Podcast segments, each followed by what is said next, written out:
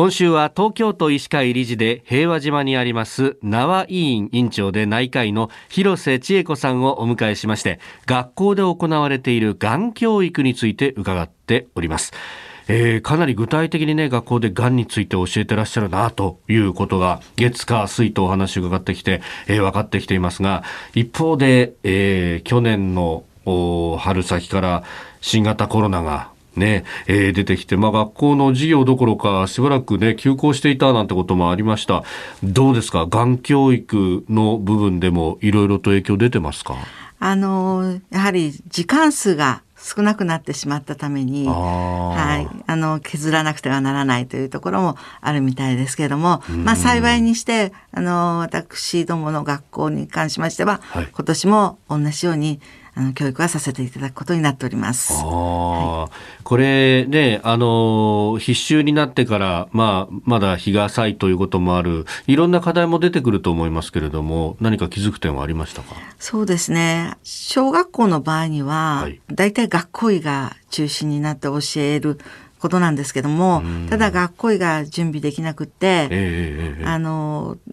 担任の先生がまだまだまだ教えているところもありますしそれから中学高校になってくると、はい、さらに外部講師とかあのがん専門の先生あるいはがん経験者をあのお呼びして、まあ、あのやってもらうということは考えてはいるんですけれども、えー、実際にそのえー、時間数がやはり減ってしまっているのでなかなかそういう方たちをお呼びできないっていうことがあるみたいです。はい、なるほど。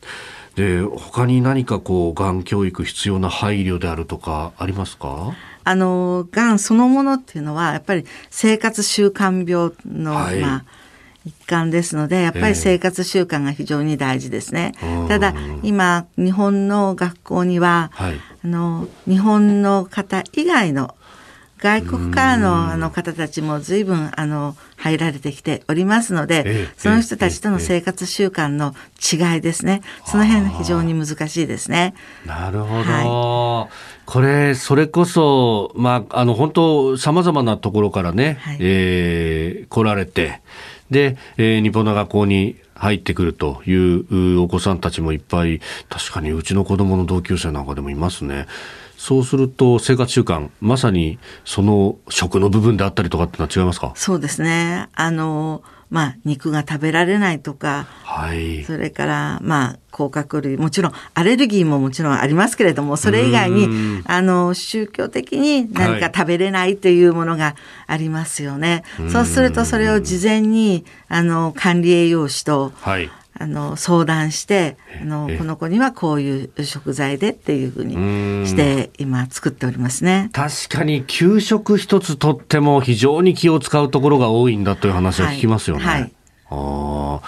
じゃあこのがん教育ということになると、はい、当然その生活習慣の話をする、ねはい、じゃあ例に出す献立とかも気を使うわけですか？そうですねはい。あのまあ、このぐらいだったら大丈夫だろうというものを事前にチョイスしまして、それで、あの、出していきます。はあ、そっか。そうすると、場合によっては管理栄養士さんとも相談しなきゃいけないしと。そうですね。はあ。やっぱりこう世の中が進んでくるといろんなことが気を使わなきゃいけないことが増えてきますね。そうですね。うん。